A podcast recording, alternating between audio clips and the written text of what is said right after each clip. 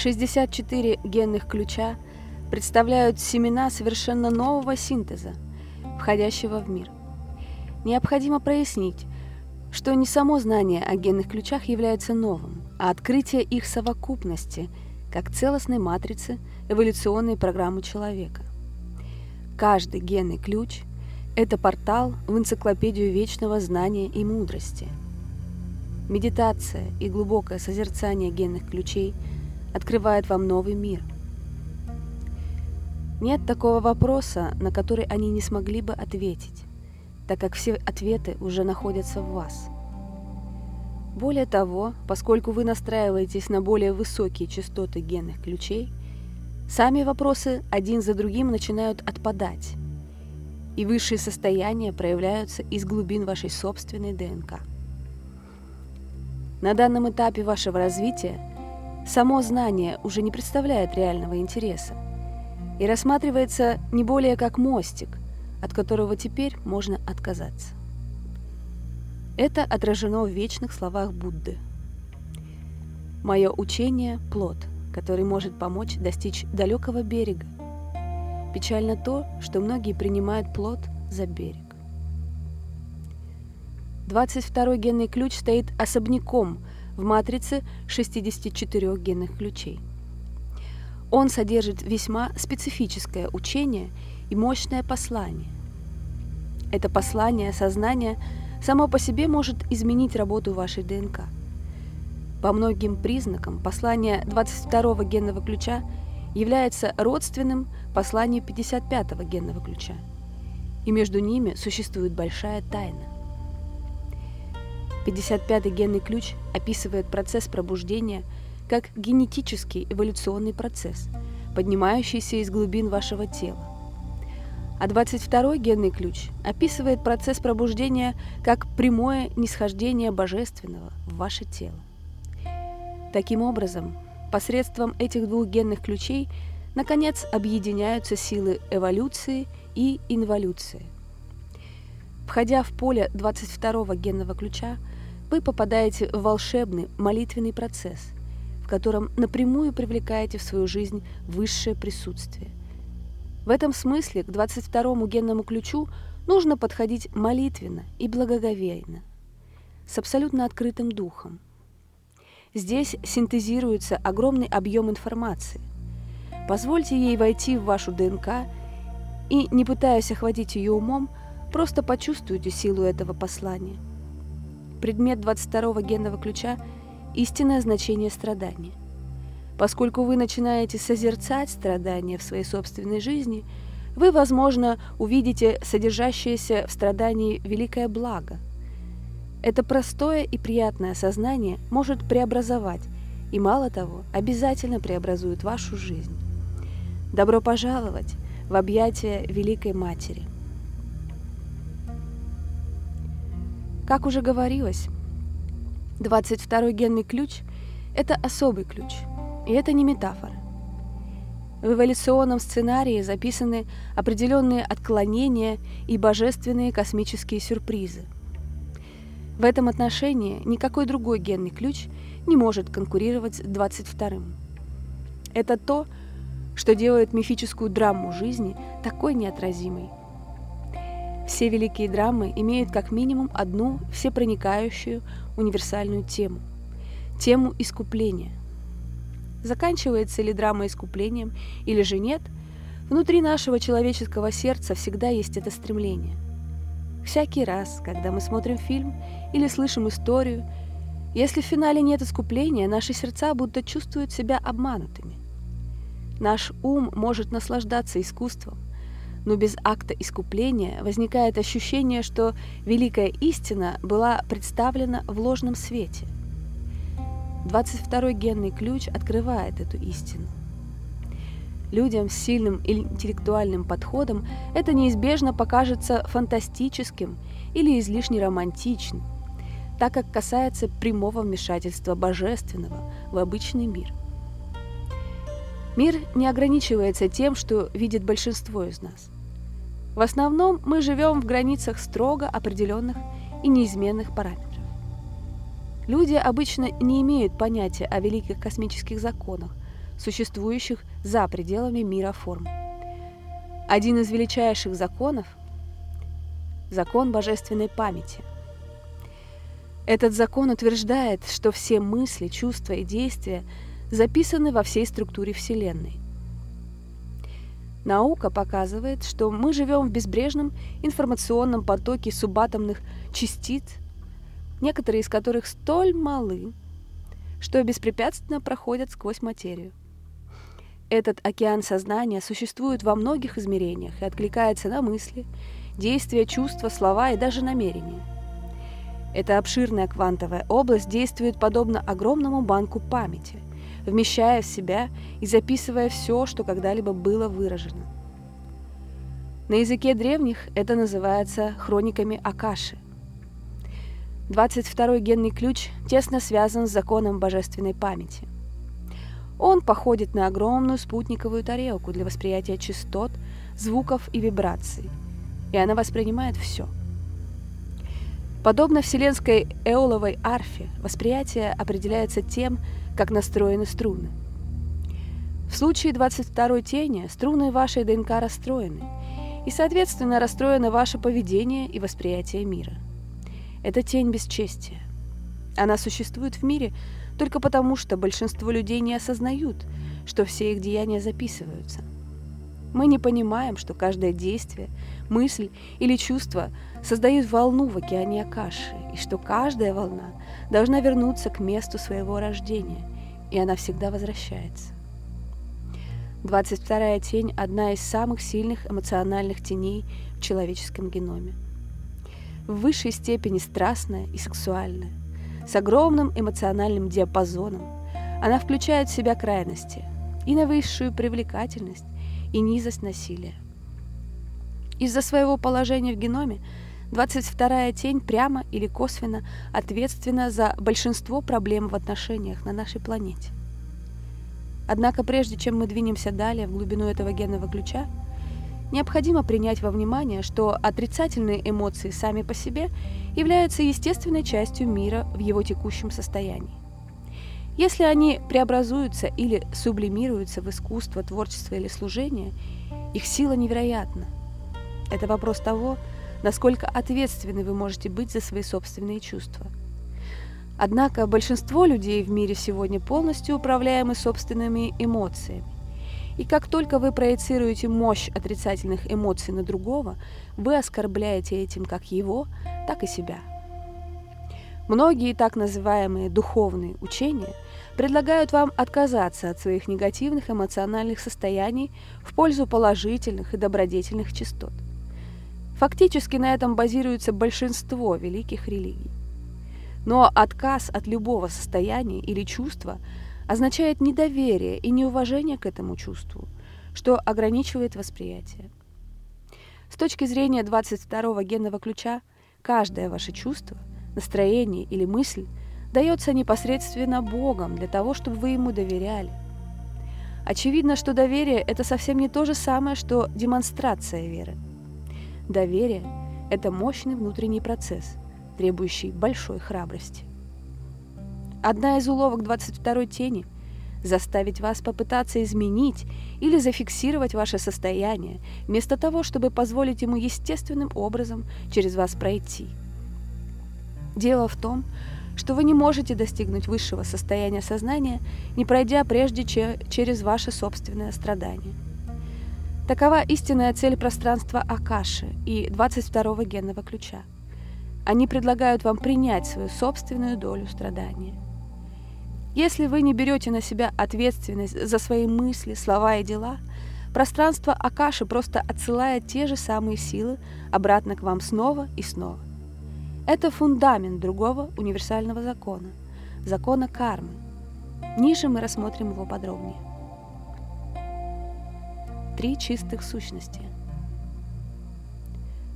Углубляясь далее в трансмиссионное поле 22-го генного ключа и чистоту его тени, мы встречаемся с тремя потоками учения о природе страдания, оставленного тремя великими мировыми учителями или аватарами. Эти три человека – фактически единая сущность, разделившая э, разделившаяся на три фрактальных потоков человеческой эволюции. Несмотря на то, что это были разные люди, или полезнее рассмотреть их именно как фрактальные послания единой истины. Первым был Гермес Трисмегист, наследие которого восходит к эпохе Атлантиды и чье имя, означающее трижды «ки», непосредственно отражает тройственную природу этого послания. Гермес известен под многими именами. Тот, Мерлин, Фуси, и это только некоторые из них. Учение, представленное этим фракталом, это учение алхимии или высшей магии. Вся истинная алхимия касается преобразования страдания через сонастраивание с божественным намерением. Вторым великим учителем был Христос, чей фрактал представляет преобразование страдания через любовь и жертвенность. И, наконец, третьим великим учителем был Будда, фрактал которого представляет преобразование страдания через мудрость и сострадание.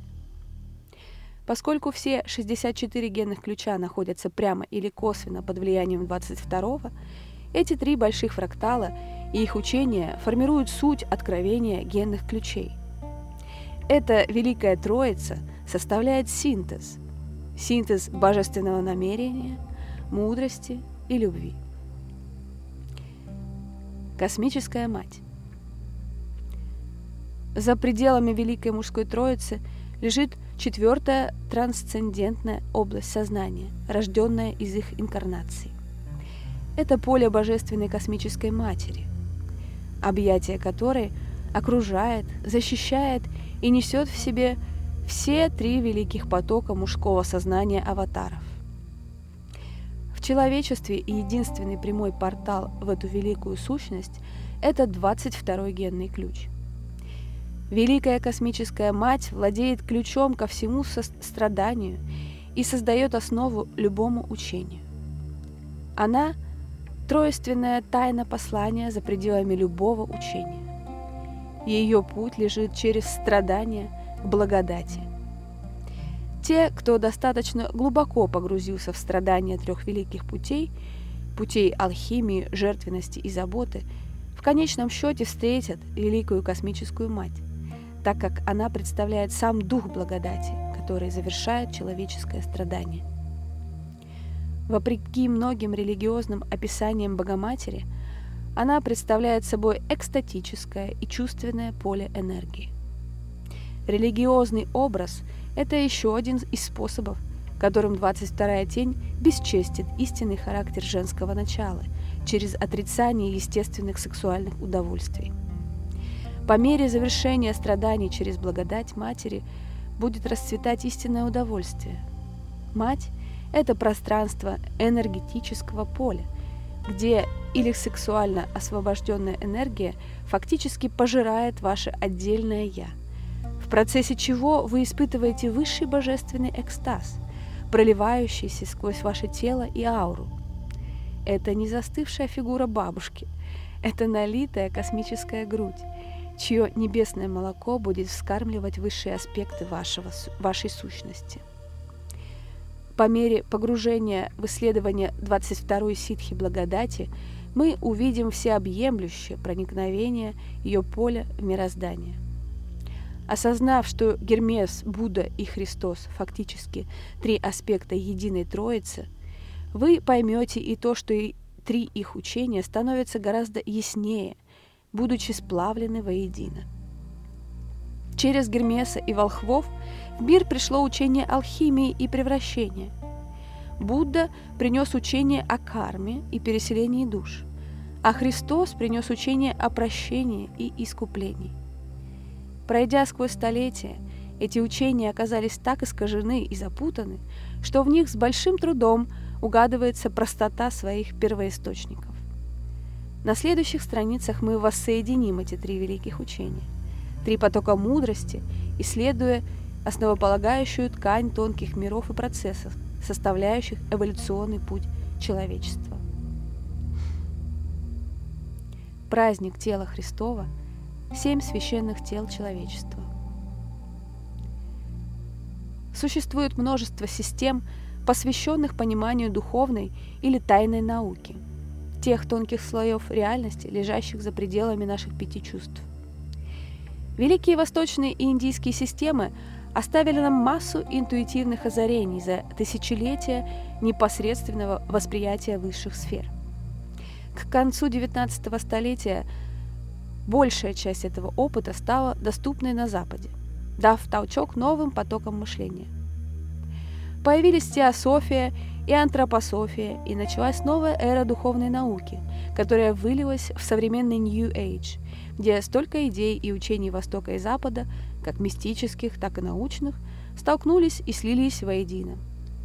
Это увлекательное время, но это также и время определенного замешательства, когда из космического бульона возникает величие нового синтеза.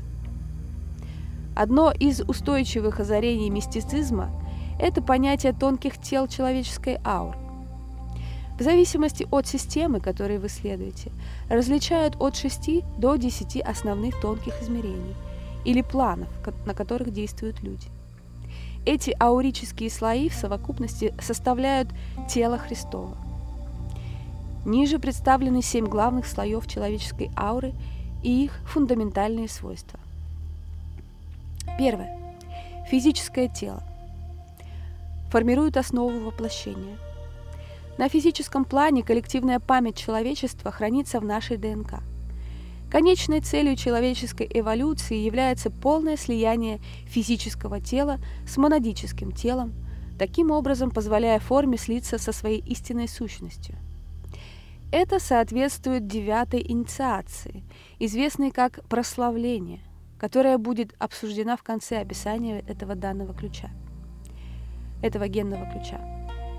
Физическое тело на тонком плане имеет копию, известную как эфирное тело, на основе которого построена наука об истинном здоровье. С течением времени физическое тело начинает точнее отражать состояние вашего астрального тела и его эмоции. Второе. Астральное тело – представляет слой ауры человека, собирающий, хранящий и передающий все человеческие эмоции и желания от низших до высших. В астральном теле удовольствие и боль отражены как вибрационные частоты, фактически делящие астральный план на сферы ада и рая. Астральное тело наиболее активно во время сна, когда оно анализирует ваши дневные стремления в сновидениях. Как слой ауры, следующий непосредственно за физическим и эфирным телами, астральное тело также оказывает огромное влияние на ваше здоровье. После смерти астральное тело напрямую сталкивается с истинным характером каждого эмоционального импульса, который вы имели при жизни в физическом теле. Третье – ментальное тело. Существует на более высоких частотах, чем эмоции и построено на вашем мышлении. Ментальное тело находится под сильным влиянием коллективного ментального тела всего человечества. Это порождает тенденцию мысленно возвращаться к неудовлетворенным желаниям астрального тела. Если ваши мысли направлены к высшим побуждениям, ментальное тело постепенно освобождается от влияния астрального тела и обретает большую силу. Ментальное тело может также использоваться низшим сознанием для подавления естественных позывов астрального тела, что может также привести к проблемам с здоровьем на всех уровнях. Четвертое – каузальное тело. Иногда приравнивается к душе. Каузальное тело соответствует физическому телу, но на более высоком уровне. Оно хранит собранную добрую волю человеческой души как световую подпись. Эта точно настроенная оболочка формирует центр хранения всех высокочастотных мыслей, слов и деяний, инициированных нами в наших многочисленных воплощениях. После смерти три низших тела распадаются, и только чистое и беспорочное притягивается и сохраняется в каузальном теле. Каузальное тело откликается на высшие видения и архетипы, которые невозможно описать словами – и, кроме того, служит передатчиком к трем низшим планам.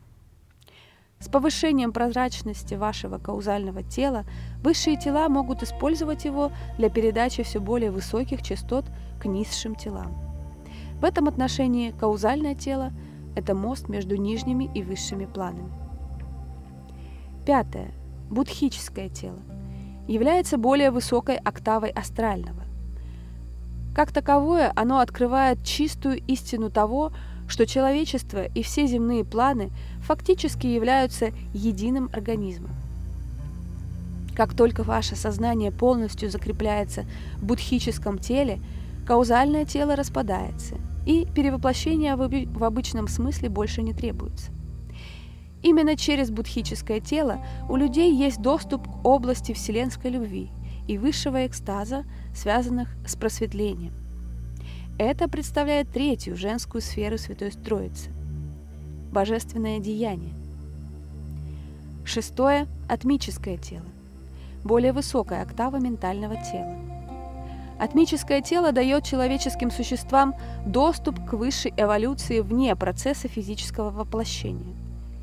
Пока будхическое тело сохраняет свою связь с человечеством через сострадание, атмическое тело приносит понимание в космическую область сознания Христа, непосредственно сплавляя ваше сознание с божественным разумом и сердцем, вторым аспектом Святой Троицы. Именно через атмическое тело великие потоки высшего воплощения входят в мир. Это также сфера ситхи, сфера удивительных проявлений божественного. Седьмое. Монадическое тело. Едва ли является телом в нашем привычном понимании этого слова. Монада – неукротимая первичная сущность самого божественного сознания, она входит в мир форм посредством каузального тела, используя его как маску для вхождения в более низкие миры, и соответствует первому аспекту Святой Троицы – божественному намерению. Монадическое тело есть в каждом отдельном атоме на всех планах, вплоть до физического. Однако пока сознание не возрастет до атмического тела, монадическое не может быть полностью выражено. Проявляя себя – Монадическое тело уплотняет атмическое и все другие тела наряду с ним, показывая истинную божественную сущность, как сознание за пределами понимания. На этой стадии каждое из трех низших тел, физическое, астральное и ментальное, поглощаются соответствующим высокочастотным эквивалентом, каузальным, будхическим и атмическим телами, показывая таким образом истинную мистическую природу Троицы – как три единства. Карма и реинкарнация. Программным партнером 22-го генного ключа является 47-й генный ключ. И из этой связи многое становится понятным. 47-й генный ключ представляет склад мировой кармы в человеческой ДНК. Океан Акаши записывает все деяния посредством семи тонких тел – и это физически хранится в ДНК. Все происходит здесь, в человеческом геноме, где находится мировая рана, как совокупность страданий и негативных мыслей, слов и деяний каждого человека с начала времен. И все это намотано в виде некодирующей или мусорной ДНК в вашем теле. В зависимости от уникальности вашего генетического отпечатка – Определенные аспекты коллективной кармы человечества оказываются акцентированными именно в вашей ДНК и определяют индивидуальную карму и основной сценарий вашей жизни. Все это генетически складируется через 47-й генный ключ. Другая сторона процесса находится под влиянием 22-го генного ключа. Это касается аспектов наших тонких тел, переживающих смерть. Нужно понять, что эти высшие тонкие тела, переживающие воплощение, по сути являются аспектами самого океана Акаши. Они как карты памяти, накладывающиеся друг на друга на все более высоких уровнях частот. На высших уровнях все слои растворяются, открывая единое поле сознания. Именно поэтому реинкарнация – только относительная правда. Она относительна для тела – в котором локализуется сознание. С этой основой мы можем подойти к пониманию одного из великих ключей ко всему страданию человека. Неспособности взять на себя ответственность за свои собственные мысли, чувства и действия. Жизнь дает нам ровно тот генетический отпечаток, с которым мы можем справиться, Но если мы бесчестим себя или других, то надолго продлеваем наше собственное страдание. Состояние Бордо. Существует множество учений древних культур о состояниях сознания, возникающих в момент смерти или после него. Эти состояния часто называются состояниями Бордо. Бардо. Только в объединении учения Христа и Будды этот процесс становится простым и понятным. В момент смерти ваши тела отделяются друг от друга. Ваше физическое тело, безусловно, возвращается в землю, но астральное и ментальное тела, содержащие все чувства и мысли только что закончившейся жизни, начинают алхимический процесс разделения и очищения. Негативные низкочастотные паттерны отбрасываются, в то время как паттерны высших частот сохраняются в каузальном теле. Поскольку у вас больше нет физического тела, эмоции в послесмертном бардо, бардо ощущаются гораздо сильнее, чем мы можем себе представить. На самом деле эмоции и мысли обретают фактически собственную жизнь, становясь отдельными сущностями, ангельскими или демоническими – эти частоты вызывают нестерпимые муки и ужас, или же искреннюю радость или экстаз.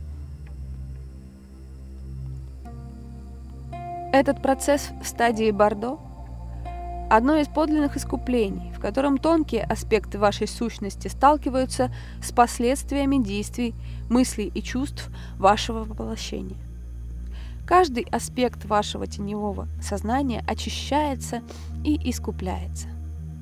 Интуитивных воспоминаний об этом процессе оказывается достаточно для включения его в различные культурные и религиозные верования. Однако большинство людей делают фундаментальную ошибку, путая понятие воздаяния и искупления. В теневом состоянии сознания люди не видят истинного действия благодати в учении Христа о прощении. Мы действительно искупаем наши грехи в загробной жизни, но только для того, чтобы наше каузальное тело в очередной раз могло воплотиться с чистого листа. Поскольку в состоянии Бордо нет ощущения линейности времени, может действительно показаться, что наш ад вечен, так же, как может показаться, что вечен и наш рай. Таким образом, по мере обучения через свое собственное, как телесное, так и внетелесное страдание, 22-й генный ключ позволяет вашему каузальному телу с каждой реинкарнацией становиться более ярким и чистым. На чистоте тени этот процесс учит вас принимать свою долю коллективной кармы и предоставляет возможность для ее преобразования. Это и есть настоящее сознание Христа. Оно находится в каждом человеке. Мы получаем прощение много-много-много раз. И чем глубже мы принимаем эту благодать, тем сильнее становится стремление к доброте с каждым очередным воплощением.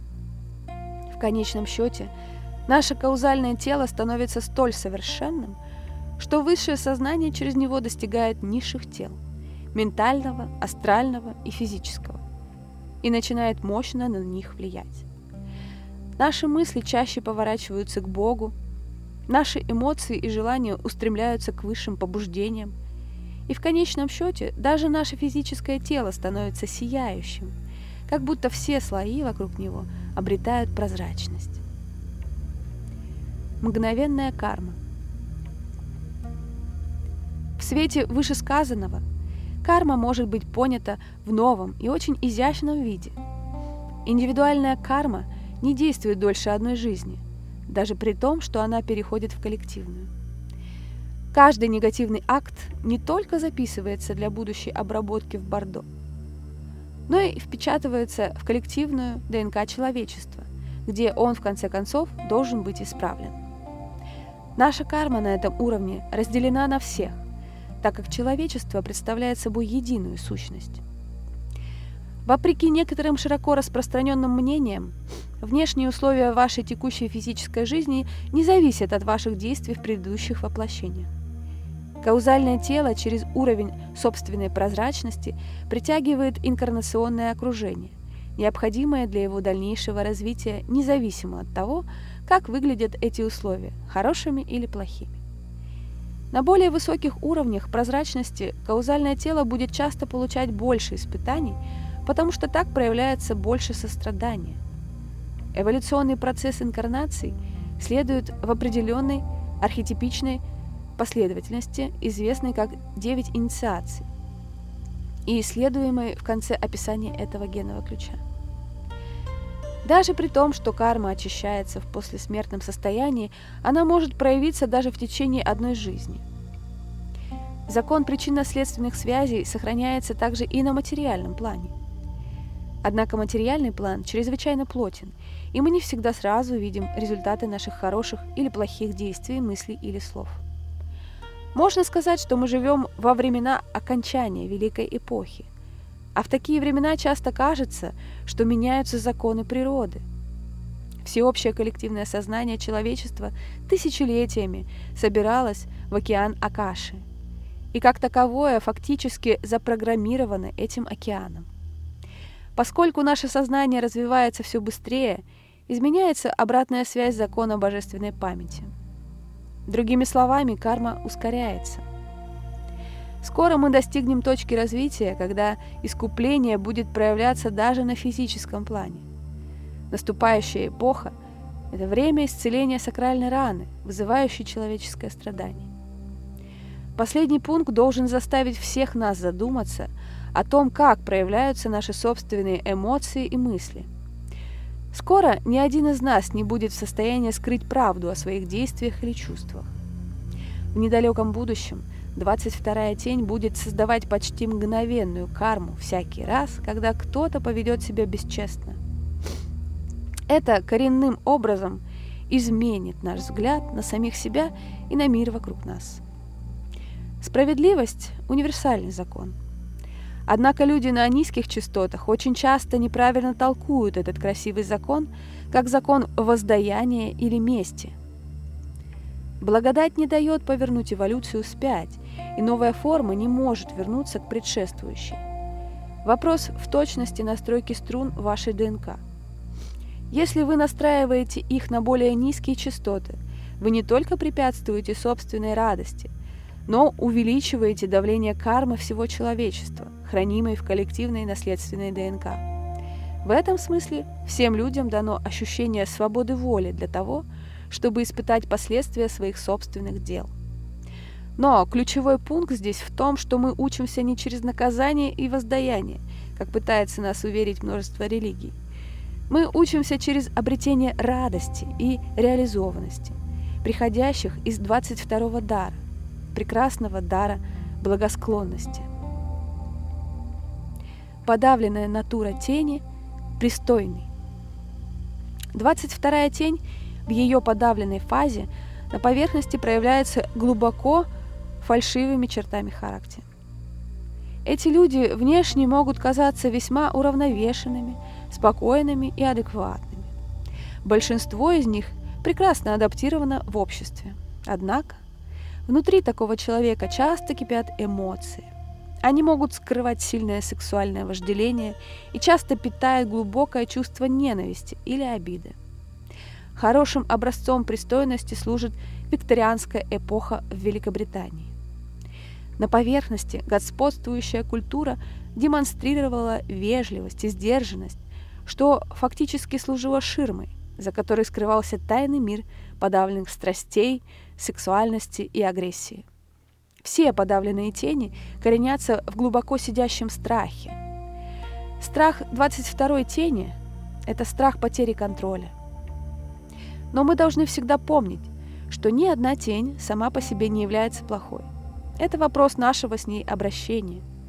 Если у вас подавленный характер, вы можете использовать его позитивно, чтобы трансформировать внутренний негативизм и не позволять ему раз за разом взвинчивать вас, пока он не вырвется наружу.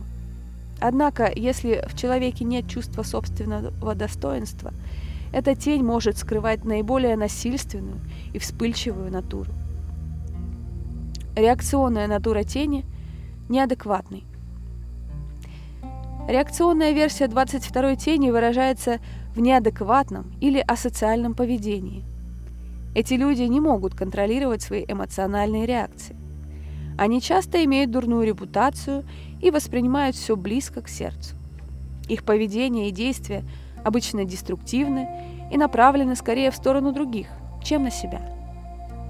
Даже на уровне тени этот архетип обладает таким творческим потенциалом, что эти люди способны создавать замечательные произведения искусства или писать музыку, но очень часто их неспособность обуздать свои страсти и относиться к другим с уважением разрушает их собственные жизни.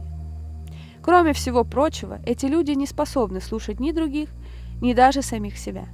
Таким образом, даже их лучшие побуждения обречены на несвоевременность и непонимание.